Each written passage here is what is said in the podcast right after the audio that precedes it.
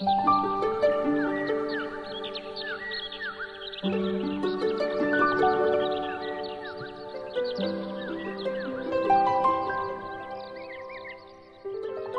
晚八点，聆听读者。大家好，我是主播杨柳，欢迎收听读者。今天要和你分享的文章来自于作者江徐。木星，生活的最佳状态就是在冷冷清清中风风火火。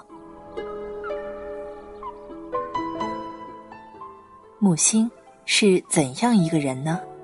依据他对自己的认知，他是一个在黑暗中大雪纷飞的人。他是出身乌镇的希腊人，从中国出发向世界流亡，千山万水，天涯海角。他是一个晴雨纷纷的人，覆盖冬夜的平原远山，而又喜于冷，至于成冰。他其俗如仇，一天到晚一心一意的爱着艺术。我是人类的远方亲戚，他这样自嘲。他说：“我是一个人身上存在了三个人。”一个是音乐家，一个是作家，还有一个是画家。后来画家和作家合谋把这个音乐家杀了。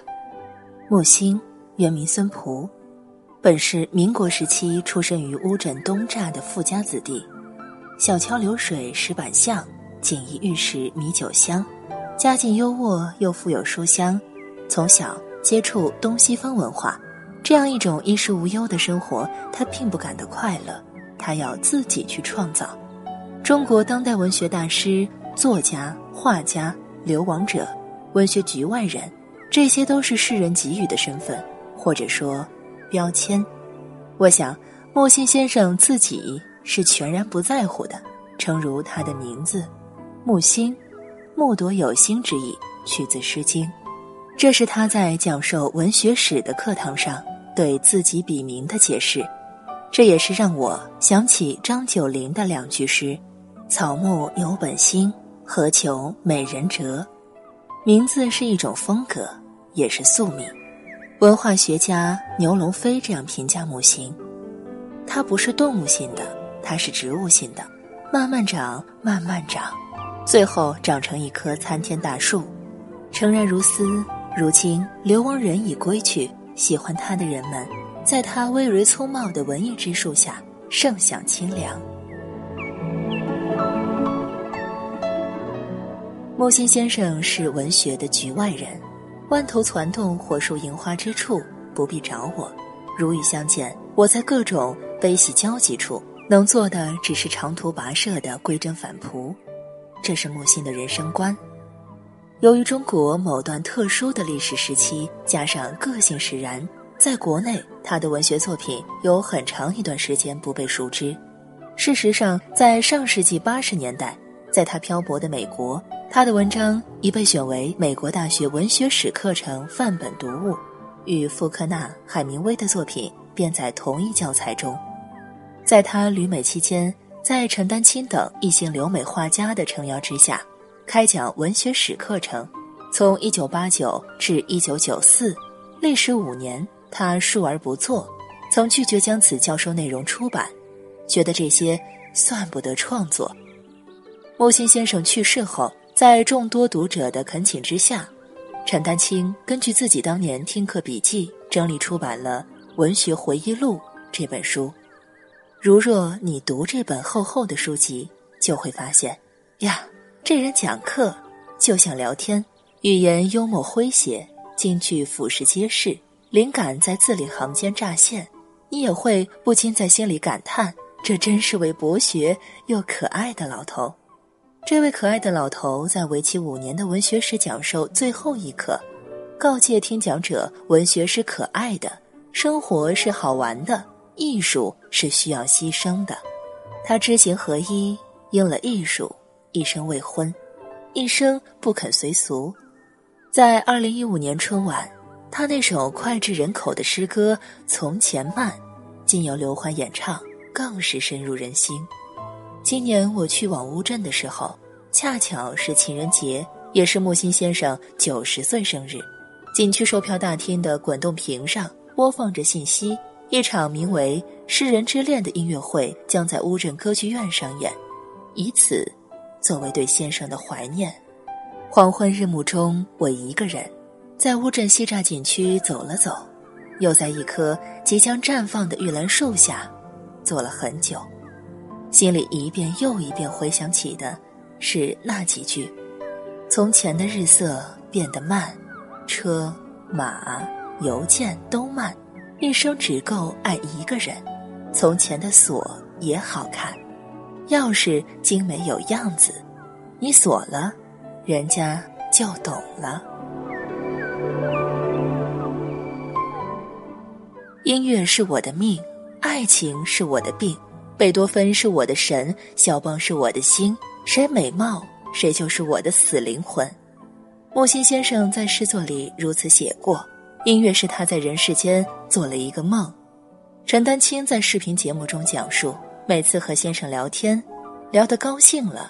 他就会哼唱自己做的曲子，但他从未把曲谱拿出来给人看过。直到他去世后，陈丹青才在遗稿中第一次看到乐谱。在葬礼上选用的音乐是贝多芬一百三十五号四重奏第三乐章。木心先生曾称这一章节为历经沧桑以后的一种慈悲。他爱听贝多芬的晚年四重奏。因为他发现自己要说的，全被贝多芬用音乐说了出来。他说：“如果让我写诗，我就写一句。我有千言万语，可是不说一句话。这是怎样一种识尽世间愁苦滋味，然后欲说还休呢？”在中国那段特殊的历史时期，木心也未能幸免，被捕入狱，身心饱受摧残，作品被毁坏。弹钢琴的手指被折断三根，但外面传来母亲已去世的消息，他在牢狱中哭得醒不过来，是那样一种境遇。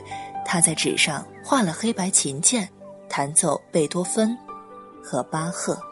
风云流转，这位文艺的鲁滨逊告别美国杰克逊高地，最终回到阔别半世纪的乌镇故土，五十岁重新恢复写作和绘画创作。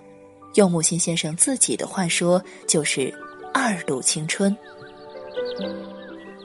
在冬天的晚晴小筑忆往昔，他说：“反抗不是直接反抗的，而是从根本上的。你要我毁灭，我不。”言语之间，目光灼灼，香烟冉冉，眼神中透露出到老都不曾消减的决绝，还有未泯的纯真。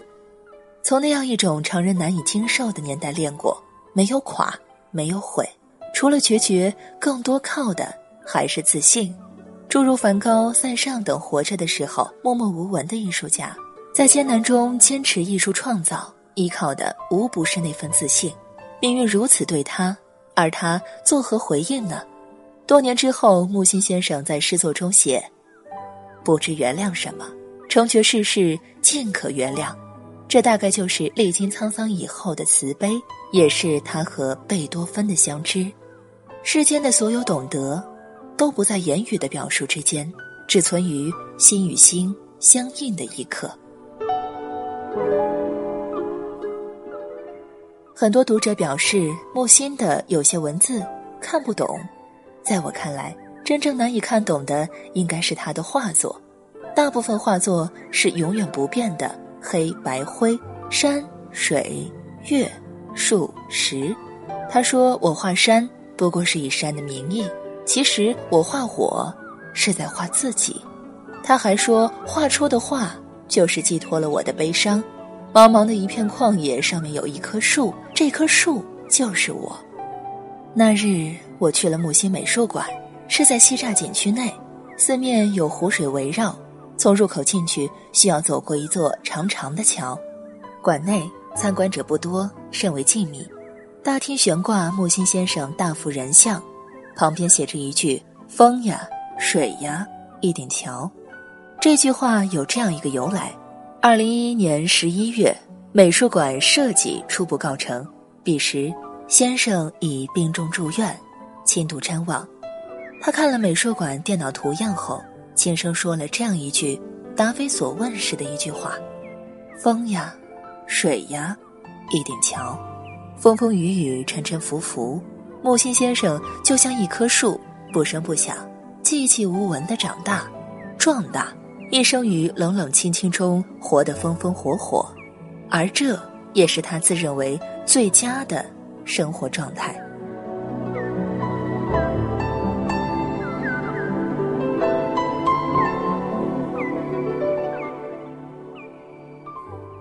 今天的文章就为大家分享到这里，我是主播杨柳，我们下期读者再见。